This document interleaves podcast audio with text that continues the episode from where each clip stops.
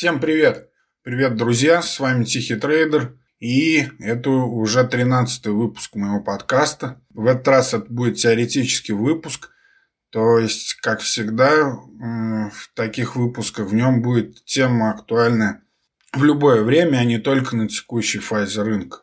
Речь в этом выпуске пойдет о составе портфеля. Очень часто перед инвестором стоит вопрос, совсем конкретный. Сколько оптимально держать акции в портфеле? И даже в комментариях и в личных беседах э, с своими читателями и инвесторами я часто сталкивался с этим вопросом. И тут в двух словах ты точно не объяснишь. Диверсификация, да, важна. И именно от этого и зависит количество акций, нужных для долгосрочного инвестирования. Но сколько их должно быть точно? 10, 20, 50? Какие рамки для себя должен поставить инвестор? Тут самый главный вопрос, сумеет ли следить за этим портфелем, скажем, там из 20 или 50 акций, обычный частный инвестор. Другой вопрос, стоит ли несколько из этих акций для оптимизации менять если, на ETF, если они совпадают по сектору. Или может вообще держать только индексные фонды, на котором, то есть это стратегия, на которой сейчас многие настаивают, так называемое пассивное управление.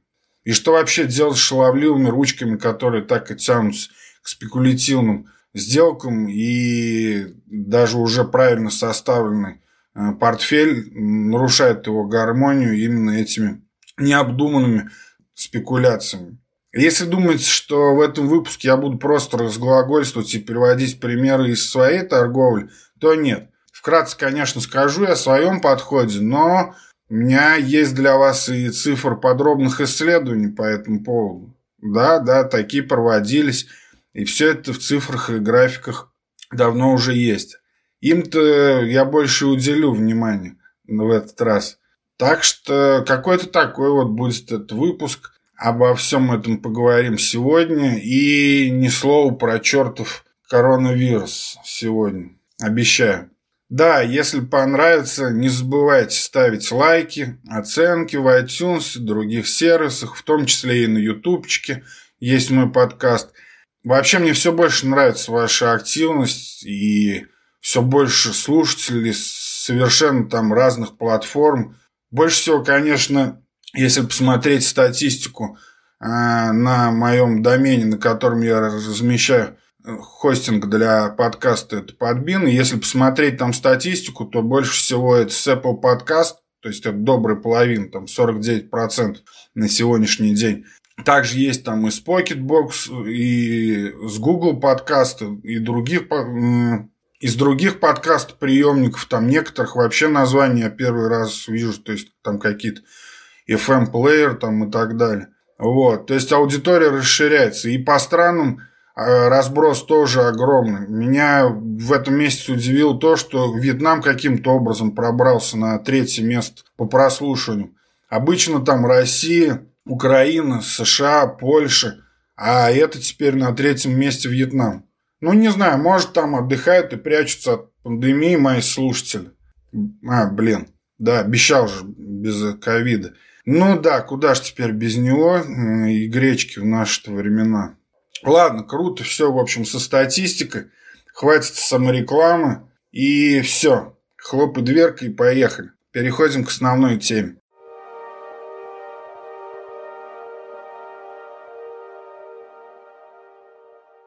Итак, для того, чтобы разобраться, э, какое оптимальное количество акций должно быть в нашем инвестиционном портфеле, нам нужно разобраться с самим понятием, э, с самим термином диверсификация. Если вы обычный долгосрочный инвестор, то, скорее всего, вы не держите в своем портфеле только там две или три акции, потому что это слишком рискованно, но и это может быть либо Э, если вы очень сильно уверены в своих торговых решениях и знаете, что именно эти компании должны вырасти в будущем, либо вы владеете каким-то инсайдом. Во всех остальных случаях просто обычные здоровые рассуждения нам подсказывают то, что лучше бы иметь побольше акций, желательно э, из разных секторов, но в то же время продвигать своими инвестиционными решениями какие-то идеи, то есть э, оценку э, компаний, которые, по вашему мнению, принесут прибыль в будущем, и самое главное, вы действительно верите в их бизнес. Само понятие вообще диверсификации, оно плотно вошло сейчас в нашу жизнь, оно э, параллельно с ним всегда вспоминает правило «не держи все яйца в одной корзине», и понятно, это уже термин не только для инвестиционной деятельности, но и вообще в жизни – это полезное правило.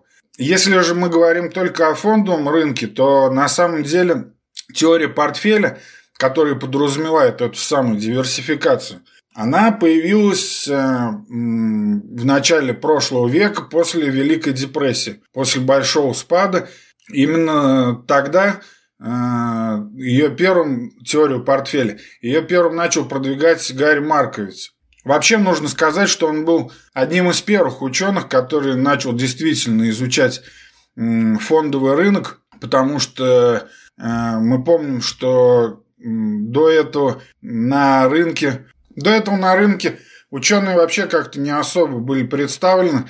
И если уж копнем совсем глубоко, то можно вспомнить Исаака Ньютона, который э, в XVIII веке погорел, собственно говоря, на торговле акциями и сказал тогда эту легендарную фразу, что типа я могу предсказать движение небесных тел, а вот безумие толпы я предсказать не могу.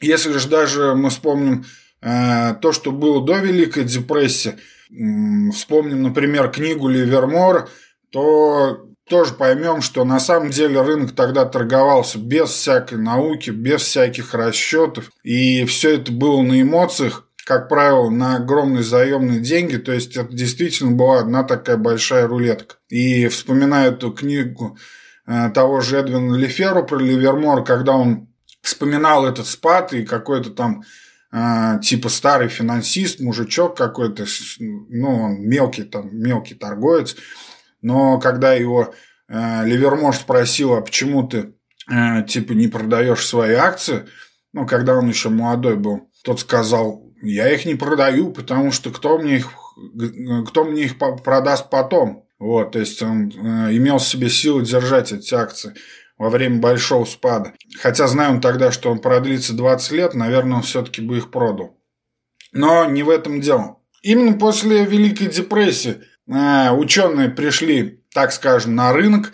Одним из первых был Гарри Марковиц, и он начинал продвигать как раз эту теорию портфеля. Э, дело в том, что ну, сама Великая депрессия была достаточно точно зафиксирована, уже были все точные цифры, уже можно было э, там разделить по секторам, потому что достаточно много было представлено на фондовом рынке акций.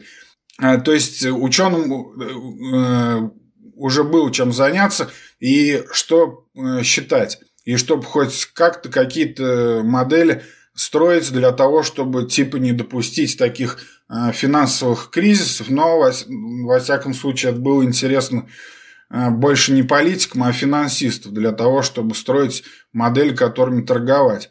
В свою очередь, Гарри Марковиц вдохновил, так скажем, Юджина Фаму на создание гипотезы эффективного рынка, которая, ну, в общем, если вкратце, эта теория подразумевает, что э, рынок в каждый момент своего времени уже обсчитал и правильно оценил ценность каждой акции, ну или любого другого актива. И у инвестора, собственно говоря, нет э, возможности его систематически обыгрывать. Юджин Фама тогда ввел такое понятие, как гипотеза случайного блуждания. И там яркий пример его – это французский, как там он называл, художник-пьяница, да, который выходит из кабака там в конце рабочего дня, и вот он напился и начинает блуждать э, в случайных направлениях. И суть в том, что, в общем-то, весь его поход окажется ну, в основном внутри одного круга, так если упрощенно, я по памяти вспомню. Э, вот, то есть блуждать он будет э, по, в радиусе этого круга. Э, иногда, иногда он заблудится совсем и уйдет там на другую часть города, куда-то там в пригород, короче, Париж. и вообще это распределение было в виде колокола. Э, ну, то есть представьте себе колокол и ход цены, если мы посмотрим на фондовый рынок, ну или на валютный рынок, или на какой-либо другой, то он нам представится в виде колокола. То есть минимально будут отклонения, очень малых отношений, отклонений будет больше, так называемые хвосты, то есть э, редкие отклонения рынка от его средних значений происходит крайне редко. Ну, то есть, это как основание поля, наверное, колку, не знаю, как это правильно колку называется. Вот. Но для него ввели финансисты понятие хвостов. И в итоге к ним э, в 2008 году приравнял э, Насим Талеб черных лебедей. Так получается, если вкратце вспомнить всю эту историю. С другой стороны, во второй половине 20 века появились приверженцы, э, а теперь это, мы их можем назвать отцами-основатели, стоимостного инвестирования. То есть э, Бенджамин Грехом, там Чарльз Мангер, э, Уоррен Баффет в итоге, который считал их за учителей, ну и так далее.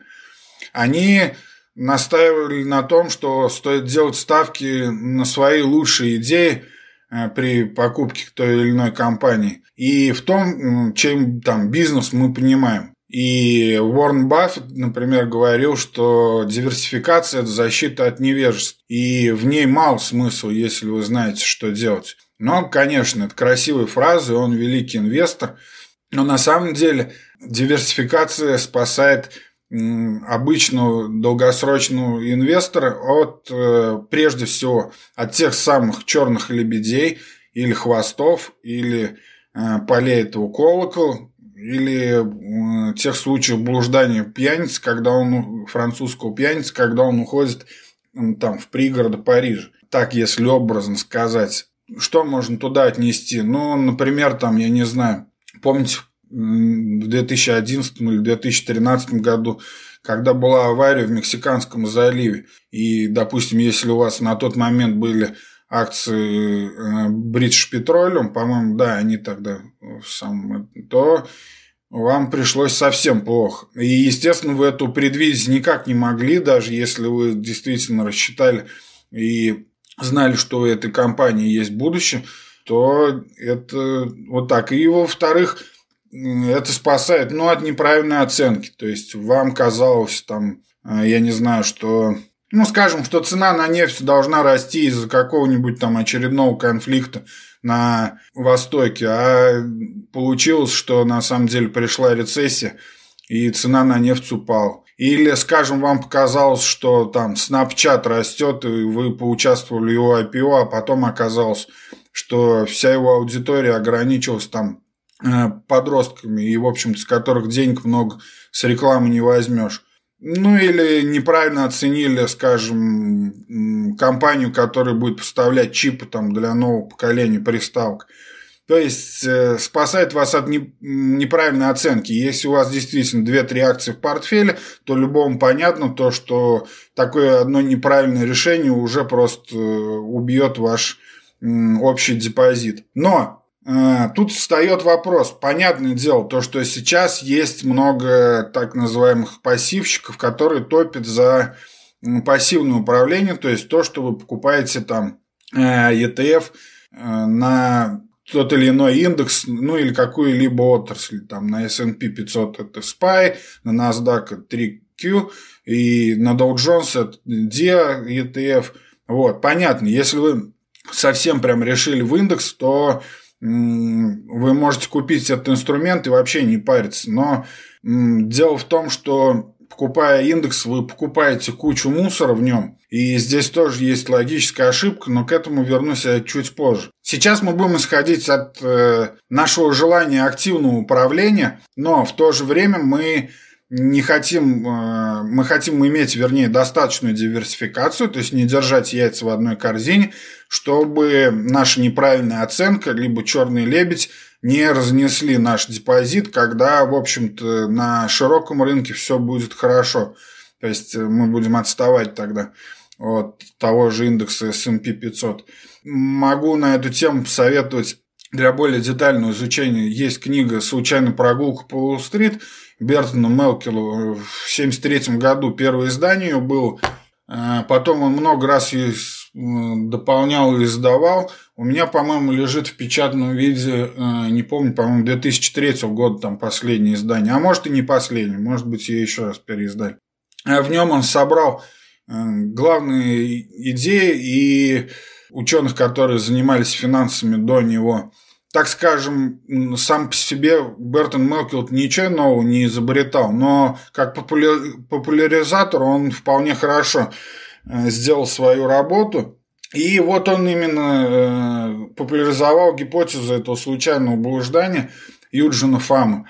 Он исходил из того, что в любом случае, даже если вы соберете все эм, акции мира в своем портфеле, то от волатильности вы все равно не избавитесь. И лучшее, что вы можете сделать, то приравнять этот, э, эту волатильность, то есть резкое изменение портфеля к общему рынку, ну то есть к волатильности того же S&P 500. Но Далее э, появились исследования, которые, ну, скажем, допустим, есть у нас три акции, понятно, наш э, портфель не диверсифицирован, у нас высокая волатильность, и мы сильно зависим там от э, обвалов рынка и так далее. Вернее, от обвала конкретных компаний и отраслей, из-за чего мы можем иметь в портфеле общий результат хуже доходности на S&P 500.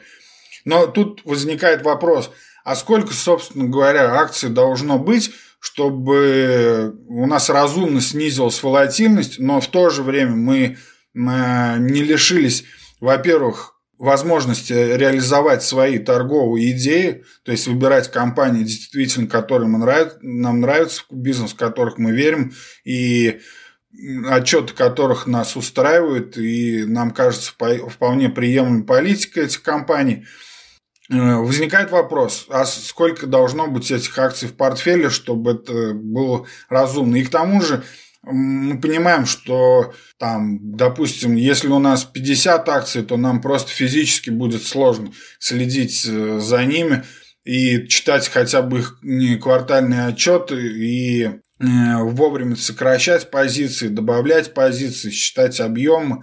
Это только кажется то, что там, не знаю, как нам показывают фильм, как какой-нибудь трейдер там сидит утыканный семью мониторами и постоянно там все акции смотрит, отслеживает, но это недоступно там для обычного долгосрочного инвестора. Но в то же время как-то свои идеи э, реализовать хотелось и активно управлять своими финансами, снизив при этом риск с помощью диверсификации. Итак, Мелкил в своей книжке говорит о том, что, как мы выяснили, что можно только приблизить волатильность нашего портфеля э, к общему рыночному риску.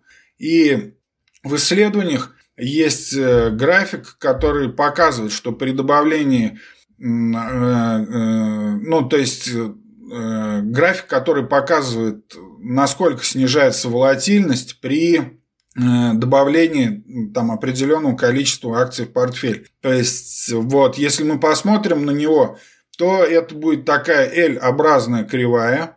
На ней мы видим э, отображены э, по одной шкале, шкала, грубо говоря, шкала X – это сколько акций у нас в портфеле, а шкала Y, э, насколько у нас э, стандартное отклонение от индекса S&P 500. То есть на 5 на акциях это примерно 20%.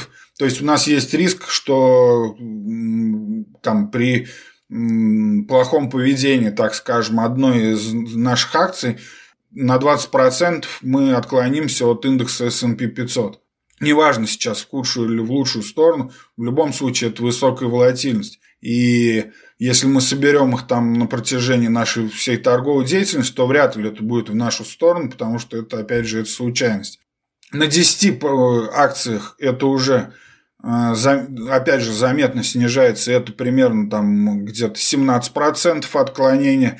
А здесь, смотрите, на 20 э, акциях это уже 15% э, отклонения от S&P 500. И, в общем-то, если мы дальше, это кривая, как я сказал, она L-образная, и все, здесь уже она превращается на пределе 20-25 акций, она превращается в параллельную оси X прямую.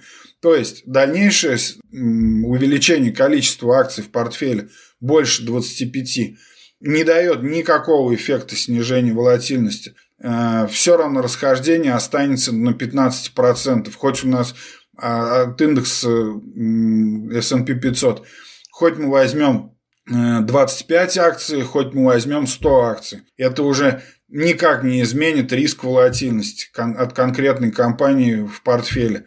То есть 20-25 акций это вполне достаточно, чтобы полностью диверсифицировать. Именно вот здесь нужно подчеркнуть, чтобы полностью диверсифицировать, то есть после этого уже просто нет смысла добавлять, этим вы уже ничего не измените. А следить за ними будет сложнее. Но если исходить из моей практики, то даже 20 э, акций это было редко было в портфелях моих инвесторов, потому что, но все-таки даже если это разделить по секторам, это слишком много на одну отрасль акций, и обычно э, у меня колеблется где-то там от 10 э, даже от 12, ну, и в пределах, ну, там, до 20, э, это максимум 19 акций, насколько я помню, это было в 2016 году в портфелях инвесторов лежал. Вот, но смотрите, при таком отклонении даже на 10, на 10 акциях не сильно-то отличается от э, того, что мы видим на 20-25. То есть, э, повторюсь, на вот на этом промежутке 20-25 акций в портфеле мы видим стандартное отклонение в 15% от индекса S&P 500. Этим мы рискуем, э, а дальше просто уже никак не меняется этот риск, и меньше 15% он не становится. А на 10 это где-то 17-18%. Суммируя и добавляя уже свое личное мнение, я могу сказать, что где-то в пределах от 10 20, до 20 акций в портфеле это вполне разумная диверсификация, которая э, спасет нас от э, черных лебедей и от наших неправильных решений по одной отдельной компании. А больше, больше 25 уже просто нет смысла добавлять. Этим мы ничего, ничего не добьемся, а только приблизимся э, к индексу S&P 500, а, собственно, тогда нам нужно проще взять ETF и не парить себе голову с активным управлением.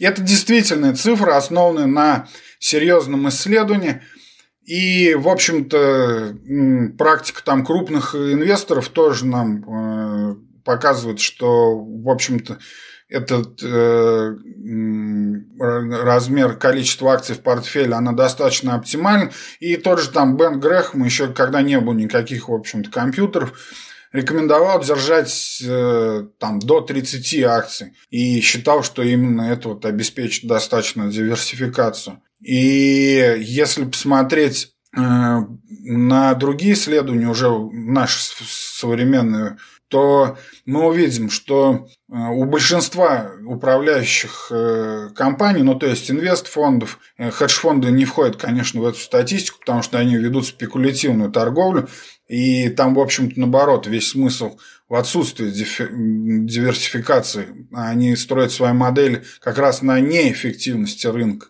Это спекулятивная торговля, и сейчас мы не об этом. А если мы посмотрим на обычные управляющих, э, которые там в инвестфондах, э, пенсионных фондах американских и так далее, то э, в этих вот академических кругах действительно согласны с этими исследованиями, с Беном Грехом, и если мы посмотрим на средний портфель в таких крупных управляющих, холдингах, то это около 20-30 акций. Но это среднее. И, а большинство активных менеджеров из крупных фондов, э, если мы возьмем результаты другого э, исследования, не желают излишне рисковать. И если посмотрим на табличку, я, наверное, прикреплю ссылку на этот пост, чтобы посмотрели в описании подкаста. Вот. И если мы посмотрим Здесь что у нас? От 2008 года Morningstar, это, короче, исследование. Посмотрим, сколько акций в крупных фондах. То среднее это 130. Нет, вернее, медианное значение у крупных фондов это 130 акций в их портфелях. А среднее это 177. Это немножко разное значение. Я думаю, вы знаете разницу между медианом и средним э, показателем. А вот если мы возьмем как раз топ-10 самых удачливых крупных фондов, то мы увидим, что у них медианное значение 26 акций, а среднее 29. И это, конечно же, больше тех оптимальных 25, больше которых там диверсификация имеет мало смысла, если мы верим тому исследованию, о котором я сказал уже. Но здесь нужно помнить, что эти, э, среди этих крупных фондов это все-таки и э, пенсионные, где уровень риска должен быть вообще совсем минимальным. Но понятно дело то, что они перестраховываются, и, в общем-то, для них идти даже в ногу с рынком – это уже хорошо. И э, тем самым показываю, в общем-то, какую-то свою деятельность там инвестору. Но если, допустим, те компании, вот посмотрим, более мелкие фонды, то у них медианное значение 18 акций в портфеле, а среднее 21. То есть они как раз в пределах вот эту, которую я, я сказал, период от 10 до 20 акций в портфеле. Из этого можно сделать вывод, то что если вы действительно собрались э, заниматься активной Э, торговли в своем портфеле, то вам э, для достаточной диверсификации не стоит держать там больше 20-25 акций и разрываться в итоге между ними. А если вы хотите действительно попытаться обогнать, превзойти индекс S&P 500 и верить в свой анализ, верить, э, в общем-то, в вашу оценку компании, вашу торговую стратегию, но в то же время хотите достаточно обезопаситься от черных лебедей и каких-то э, неправильных решений по отдельной компании, то, как я считаю, это оптимально это все-таки 10-15 акций, за которыми вы вполне сможете следить. В общем-то, такой диверсификации вы не сильно отклонитесь от э, оптимального значения в 20-25 акций, но в то же время у вас будет достаточно времени для анализа, вы сможете достаточно э, увлеченно и внимательно смотреть за каждой из них и оценивать отчеты компании, новости по компаниям. Сейчас есть очень много сервисов, и я не раз советую их э, в своем блоге. Те же Stock Tweets или Alpha Seeking, э, где вы можете просто ввести Э, компании из вашего портфеля, и вам будет на почту приходить э, уведомление о том, когда там раздвигаются торговый диапазон, то есть акции торгуются больше своих средних значений, когда происходят там э, конференц-колы какие-то, когда выходят важные, важные отчеты, или там какие-то важные заявления директоров этой компании. Э, в общем-то, сейчас это все удобно, но когда у вас больше там 15 акций, даже при всех этих сервисах, вам это сделать трудно, не уделяя этому целый день. То есть, на мой взгляд, оптимальная для обычного долгосрочного инвестора портфель из 10-15 акций для активного управления – 20-25 акций – это предел, за который не стоит заходить, а, потому что нет смысла и никакой дальнейшей диверсификации э, это не принесет. А головную боль вам это прибавит. И это, как мы выяснили, подтверждено, в общем-то, исследованиями крупными финансистов и практикой торговых фондов и советами того же Бена Грэхэма и Уоррена Баффета. Теперь вернемся э, к пассивному управлению. Собственно, вопрос вообще, зачем нам отбирать какие-то акции, торговать, если оценивать их, анализировать, если есть ETF, э, то есть фонды, которые включают в себя все эти акции, ну, весь индекс S&P 500 или, допустим, какая-то отрасль, которая нам нравится. Но поговорим об индексе. Тут э, идея пассивщиков проста. Зачем вам платить там за управление вашими инвестициями или тратить свое время на оценку, если можно купить просто тот же SPY и сидеть и смотреть, как растет или падает фондовый рынок часто пассивщики приводят там цифры о превосходстве, но там, как правило, это все сводится просто э, к тому, что отбираются какие-то не самые удачные фонды, управляющие фонды, а их сравнивать там с индексом S&P 500. Это сделать всегда легко, но в то же время можно найти там десяток, которые сильно обогнали и обгоняют из года в год, э, обгоняют широкий рынок. Это если говорить про крупные там инвестиционные дома, э, управляющие компании. А если говорить про хедж-фонды, так у них, собственно, весь бизнес построен на том, что они должны обогнать рынок. Их там доходность на 2% даже больше S&P 500 никого не заинтересует при таком риске там, на коротких позициях, которым в том числе оперируют эти хедж-фонды, но они рискуют своими деньгами. И пассивщики продвигают эту идею, и вообще модная она стала где-то там в середине 2018 годов, но э, в 2018 году, но дело в том, что да, когда у вас бычий рынок и вообще за эти годы там после 2015-2016 волатильность была крайне низкая, и понятно, что на ней все, э, в общем-то, акции двигались, ну, примерно с одной и той же волатильностью. Конечно, было разделение по секторам. Ясно дело, что там акции с высокой альфа, там тот же хай-тек, там э, будут двигаться быстрее, но чем акции там дивидендные со средней доходностью. Вот. Но дело в том, что на таком рынке, да, действительно, да вы какую акцию не купите, она будет расти. Но сейчас, вот думаю, во время как раз этого кризиса, когда рынок у нас сейчас упал на 35%, э, очень хорошо становится видно, что у нас, во-первых, по секторам огромная разница в падении. Э, возьмите там, я не знаю, нефтянку, в целом там энергию сектор, да, и сравните его, скажем, там со здравоохранением или потребительский товар, который, в общем-то, чувствует себя намного лучше рынка. Ну или тот же хай-тек, который э, из-за своей волатильности, конечно, сейчас и обваливается сильнее индекса S&P 500. Посмотрите на компании внутри каждого сектора. Там среди потребительского сектора вообще сейчас э, разброд очень большой. То есть есть компании, которые, несмотря на падение там, на 35% э, всего рынка, они сейчас в плюсе тот же там CLX, да, э, который сейчас на 27% в плюсе, когда рынок упал на 30%, а это всего лишь обычный ширпотреб, э, который просто нужен будет людям во время кризиса. Или там, я не знаю, компанию Zoom, о которой как-нибудь еще поговорим, который вообще взлетел на конференциях, когда, ну, на своих э, продвижениях, своих видеоконференций, когда весь рынок айтишки-то, в общем-то, рухнул э, вслед за рынком, а многие компании намного быстрее. Но, правда, они росли, конечно, до этого намного лучше. То есть внутри каждого сектора мы сейчас видим просто такой разброс.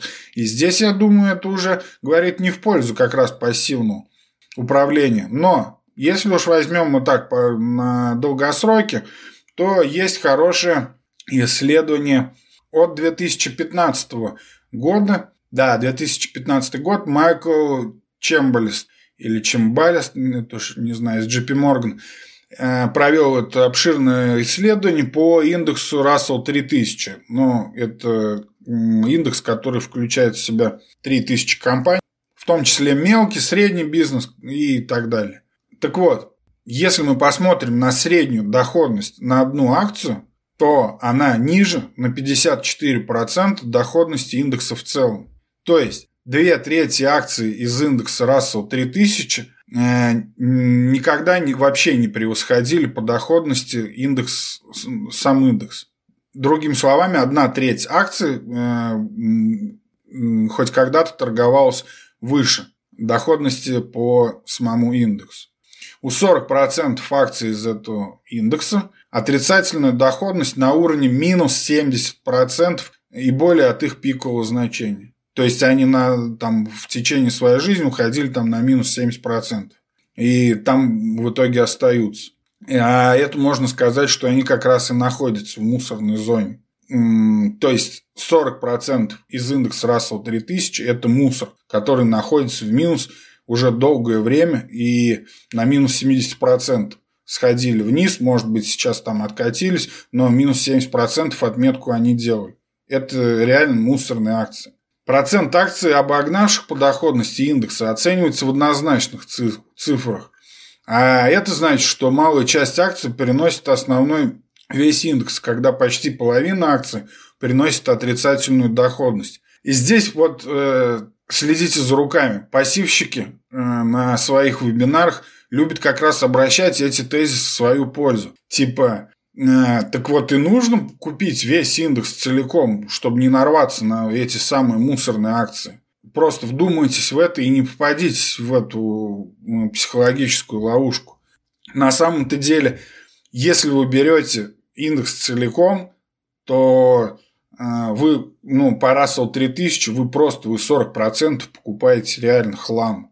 Если вам дать посмотреть на эти акции, даже если вы только начали их там хоть немного разобрались в инвестировании, что-то там почитали, поняли, что такие отчеты, там, ну, основные показатели, там, научились, короче, читать отчеты на Yahoo Finance, так скажем, то покажи вам эти компании, вы просто вы их отсеяли бы их сразу с их показателями. Э, вы никогда бы их не купили, даже если вы начинающий инвестор. Там половина из этих 40% вы просто с первого взгляда вы поняли, что это мусорная компания. И покупать их акции точно не следует. Да, из оставшейся половины, возможно, вы выбрали но при диверсификации, о которой мы говорили там э, в 10-15 даже акций, очень при хорошем анализе вам сложно было бы набрать достаточное количество этого мусора, чтобы там, не знаю, чтобы он сильно повлиял на весь ваш портфель. Ну, собственно, в этом вся и заключается инвестиционная деятельность, в том, что, э, в общем-то, нам не нужно, для того, чтобы обогнать индекс, нам не нужно выбрать этих, э, там, скажем, этих амазонов, да, в нарицательном числе. Это очень сложно, это действительно там нужно быть гением или просто очень везучим человеком, чтобы напороться на те компании, или там, скажем, как Netflix залетел там в, с момента последнего финансового кризиса. Да, это нужно. Или иметь какую-то действительно хорошую торговую идею, которую вы действительно верите, и держать ее несмотря ни на что. Но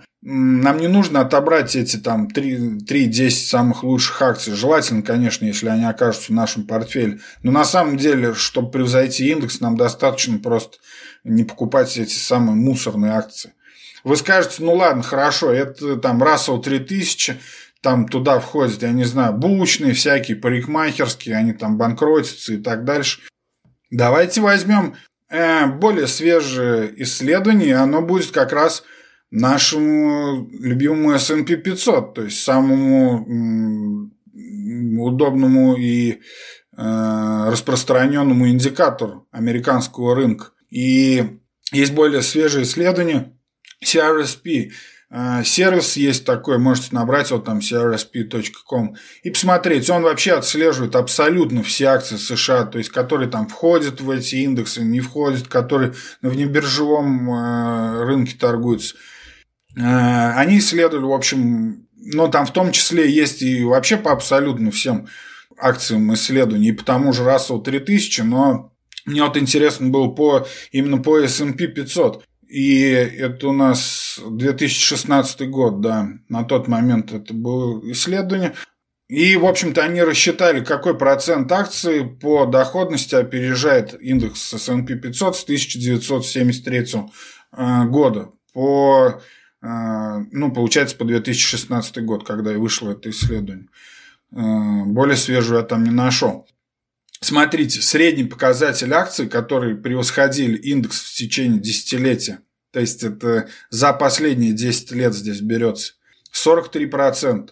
То есть меньше половины акций из индекса S&P 500 хоть раз обгоняли индекс 40, э, S&P, э, хоть раз обгоняли индекс за эти последние 10 лет. Медианное значение 41%. И вообще, если посмотреть на всю эту историю с 1973 года, то редко, когда э, количество компаний этих победителей превосходило 50%. В начале 80-х, например, их было около 70%. А, а вот в конце 90-х на пике доткомов было уже там 25%. Ну, тогда понятно, тогда потому что росли только интернет-компании, а про все остальные там э, забыли. Вот, а эти 25% это как раз айтишечка и была. Вот. Отсюда видно то, что на самом деле 50% э, акций из S&P 500 никогда не превосходили по своей доходности э, сам индекс. И, наконец, есть еще одно подтверждающее это то, что более половины в этом S&P 500 являются, в общем-то, мусором, и не обязательно ему покупать свои портфели. Есть еще исследование Хендрика Бессенбендера на эту тему. И согласно его работе, то наиболее эффективны 4% в акции вообще из индекса. Именно они и сделали все, всю доходность, все вот это богатство фондового рынка с 1926 по 2018 год. И он здесь даже приводит, э, если более точно, то 14 компаний ответственны за создание 20% капитализации рынка за этот период. И мы знаем их в лицо. Это ExxonMobil, Apple, Microsoft, General Electric, IBM, Aldria, Johnson Johnson, General Motors, Chevron, Walmart, Alphabet, Berkshire Hathaway, привет Баффету и Procter Gamble. Выходит, что победителей-то не так и много. И действительно найти такую компанию, которая сейчас там еще на низких уровнях, а скоро совершит какой-то прорыв, это достаточно сложно. То есть это там 4% акций из его исследований как выходит, превращается действительно в таких гигантов, которые, собственно, меняют рынок. Да, победителей немного, но дальше он проводит по Russell 1000 э, индексу за последние десятилетия исследования. Нет, пожалуй, я вот лучше, да, на него ссылку приложу в описании подкаста, потому что ту тему вроде как с диверсификацией и так получилось раскрыть, а тут все-таки больше графиков, и вам интересно будет посмотреть, если откроете. Найдете ссылку в описании. Вот. И если, допустим, мы возьмем Представим, что мы возьмем равновесный портфель из всех вообще мировых акций. Если мы уберем из него 10% лучших активов, то, то есть топчик 10 да, э, лидеров рынка, то вот этот уже портфель без 10% этих лучших активов, он уже будет иметь отрицательную доходность. А если мы исключим 25% лидеров, то есть сверху 25% акций, которые приносят прибыль, то вы уже получите средний убыток 9% в год. А давайте представим, что будет, если наоборот, просто убрать из портфеля лузеров. Э, потому что, как я уже сказал, отобрать э, лучшие компании, их мало и это достаточно сложно. если вы не путешественник во времени, то вряд ли это получится сделать. Но если мы уберем плохие акции из портфеля, то есть которые вообще в минусе никогда не обгоняли э, S&P 500, и вот опять же из этого портфеля, из всех акций мира мы уберем 10 худших акций, то доходность ваших активов составила бы 14% в год. Это против средней доходности сколько там, 7,3, по-моему, процентов по S&P 500, да, вроде 7,3 процентов на послевоенном этапе э, после 45 -го года. А если вот уберем 25 процентов хлама, то есть худших акций, а, то мы бы уже увидели 22% средней прибыли в год. Вывод у меня такой. Когда пассивщики говорят вам о том, то, что покупая индекс S&P 500, там, э, ну, который SPY называется, или там на NASDAQ, или там на РТС, на ММВБ, неважно, вы избавляете себя от всех хлопот и идете просто вместе с индексом. Но на самом деле все эти ленивые портфели приводят к тому, что вы покупаете этот ETF, и вы покупаете просто, как мы выяснили, половину сразу, половину в нем это будет хлам, который это акции, которые вообще никогда не обгоняли индекс, а 40% из них доходили до отметки в минус 70% от своих пиковых значений. То есть это прям лузеры-лузер. И вы их покупаете сразу, как только вы э, отсылаете приказ на покупку ETF того же SPY. Вот. А если мы возьмем э, более там региональные рынки, ну, в том числе и российские, где компаний-то, в общем-то, не так много, то здесь выявить победителей здесь еще сложнее. Тем более на таких местных региональных рынках, как обычно, э, рынок сильно политизирован, много инсайда и так далее, потому что это не самые лучшие, так скажем, режимы в развивающихся странах здесь не так много компаний, и посмотреть на их э, финансовые отчеты, на их графики, на их поведение, вспомнить, э, что с ними происходило. И здесь уже не так уж и сложно отбросить из индекса э, тех самых лузеров, которых, которых 50%. А на развивающихся рынках, я думаю, их будет и побольше. Вот. Ну, вспомните просто все эти компании там из индекса ММВБ, ММВБ с низкой ликвидностью, я думаю, что просто вы не глубоко даже копаясь в их, в их документации, никогда бы не включили их в свой портфель. И если сделать это так, то, в общем-то, вы уже даете себе нехоро... хороший задел на то, чтобы обогнать индекс. И при той оптимальной диверсификации, которая, как э, на мой взгляд, это 10-15 акций, но если мы взять результаты исследований, то оптимально это, как мы выяснили, 20-20 5 акций, то, в общем-то, и обычно долгосрочному инвестору не так уж и сложно выбрать правильный портфель, а, и при правильных входах и выходах это активное управление принесет действительно хороший результат, и индекс обогнать не так уж сложно. Но тут еще одна проблема встает. А что делать с проблемой э, так называемых шлавливых ручек. То есть это когда, да, вы составили правильно свой инвестиционный портфель, подумали о диверсификации, подумали, какие акции вы туда включите, а дальше – да, вам в какой-то момент кажется, на какой-то компании или какая-то торговая идея, или просто вы ведетесь на какой-нибудь новостной хайп, и вам кажется, вот-вот оно. Ну, например, как с акциями производителя марихуаны был там э, прошлым, прошлой осенью. Или там, я не знаю, как с Убером на его IPO, или там со Snapchat был.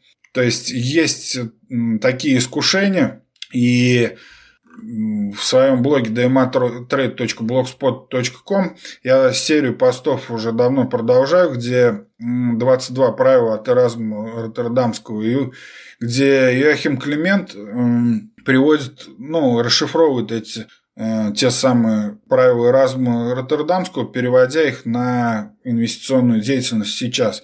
И в восьмом правиле как раз и речь идет об этих искушениях. И действительно, у любого инвестора кажется то, что вот возникает такой соблазн, когда, в общем-то, весь портфель составлен, составлен правильно, сбалансирован, но возникает какая-то сверхидея, то, что зайти в какую-то краткосрочную сделку, проспекулировать – и так дальше. То есть, допустим, например, там человеку приходит в голову, что какая-то там новая технология сейчас вот-вот изменит мир, там, я не знаю, что там это какая-нибудь альтернативная энергетика или там какие-нибудь водородные двигатели. Где-то он что-то там почитал, послушал или работает э, в смежной сфере, и ему кажется, вот сейчас это прорвет. Спекулятивная идея.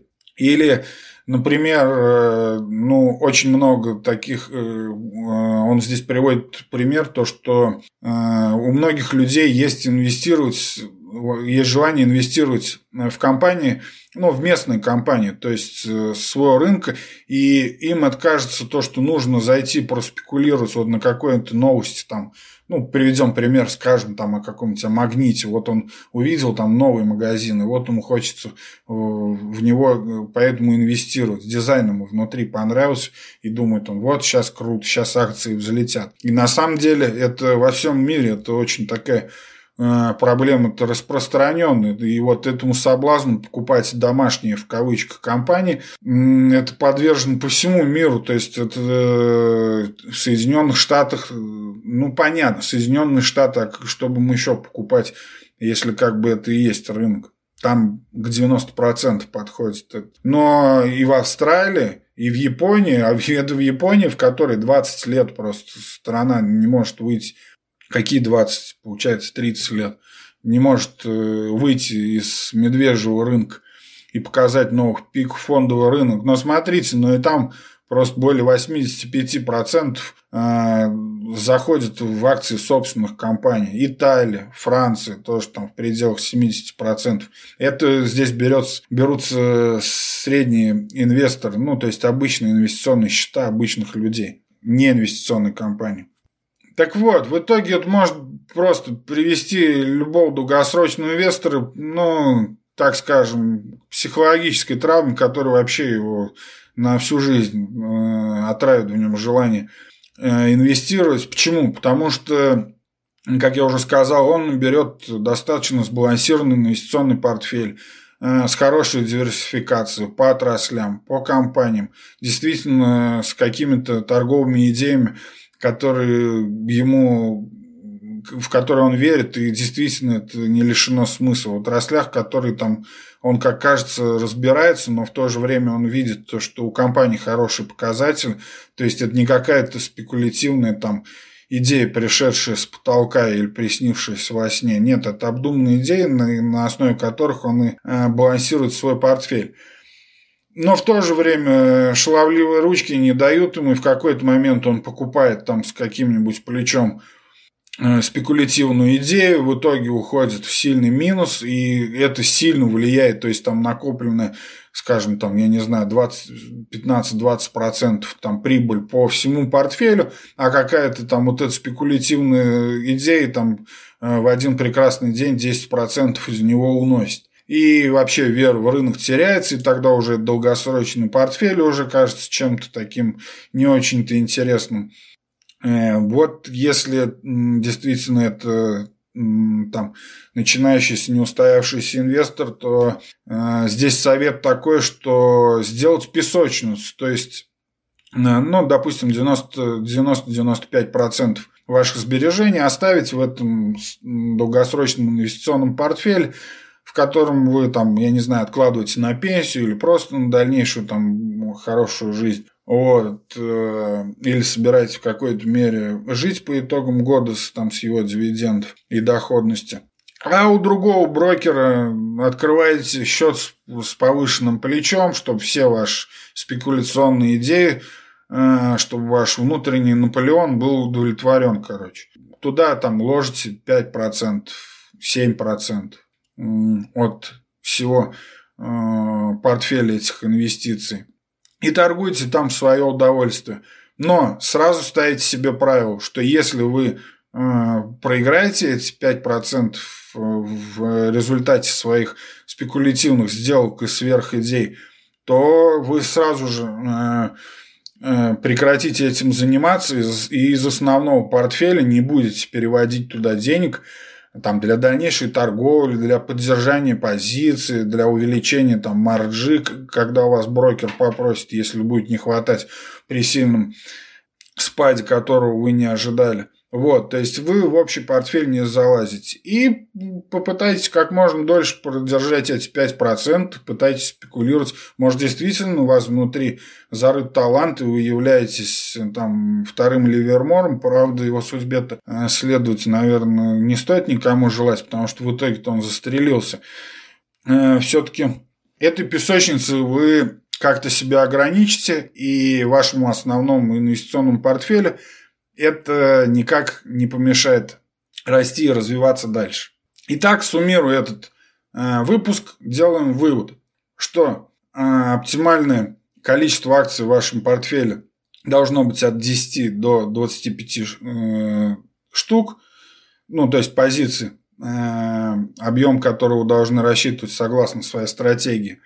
В то же время для удачного активного управления – вам не стоит стараться изо всех сил найти э, тех самых лидеров, которые в будущем залетят, как Amazon там и Netflix.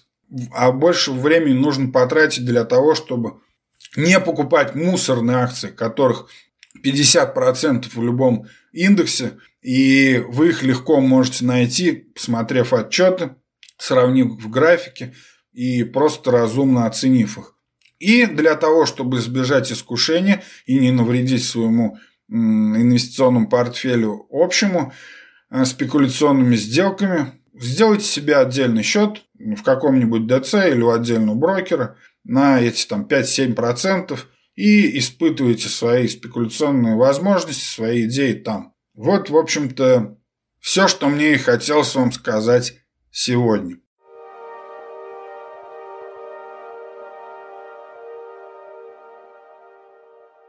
Вот так и заканчивается этот выпуск. Рад, если он вам понравился и оказался полезным на этой фазе рынка. Да, сейчас, когда монтировал э, выпуск, слышно было то, что прорвалась туда соседская собака. Но весной активность. Дело в том, что я на даче его записываю. И теперь, судя по всему, так как я выходные в основном э, подкаст записываю, часто будут прорываться животные в студию. Э, но, тем не менее, если понравилось, шерьте друзьям, делитесь. Да, не забывайте писать тем к новым выпускам и вопросы. И на самые интересные из них я, конечно же, отвечу в отдельном выпуске. И понравившиеся темы обязательно также будут э, в новых выпусках. Ну, в общем, не поленитесь, друзья, это всегда очень приятно. Сделать это можно в отзывах iTunes. Это вообще классно и здорово помогает продвижению. Также можете подписаться на меня в соцсетях – ВКонтакте, Facebook, Инстаграм. И в Инстаграме полно моих сделок. Там больше всего я именно скорены со сделками выкладываю. И не забывайте телеграм-канал Тихого Трейдера или DMA Trade э, английскими буквами в поиске Телеграм. Подписывайтесь на канал, там тоже много самой оперативной информации. Э, как говорил, уже есть подкасты и на Ютубе, там лайки и комментарии также приветствуются. Подписывайтесь и оставляйте в комментах вопросы и темы. Это всегда актуально и всегда мне нужно. Если заметили, послушай, на, на этой неделе я начал серию дайджестов. Это такие короткие выпуски, где я говорю о конкретном инструменте, ну или какой-то там отдельной биржевой истории, собрав всю важную инфу по данному вопросу. Надеюсь, это вам понравится. Возможно, теперь будет больше времени и начну работать, наконец, уже над спецвыпусками для Patreon, на которые вы можете подписаться на сайте Patreon слэш Trade, ну или поиском там Тихий Трейдер также найдете. Или есть ссылка в описании подкаста или в блоге в моем dmatrade.blogspot.ru или .com. Пока на Патреоне есть чат и выборочные мои авторские статьи о рынке – актуальны всегда, без рекламы и в удобном формате для чтения. Подписывайтесь, ставьте приложуху Patreon и будет все круто. Спецвыпуски, я думаю, тоже скоро там появятся. На этом у меня на сегодня все. Удачи!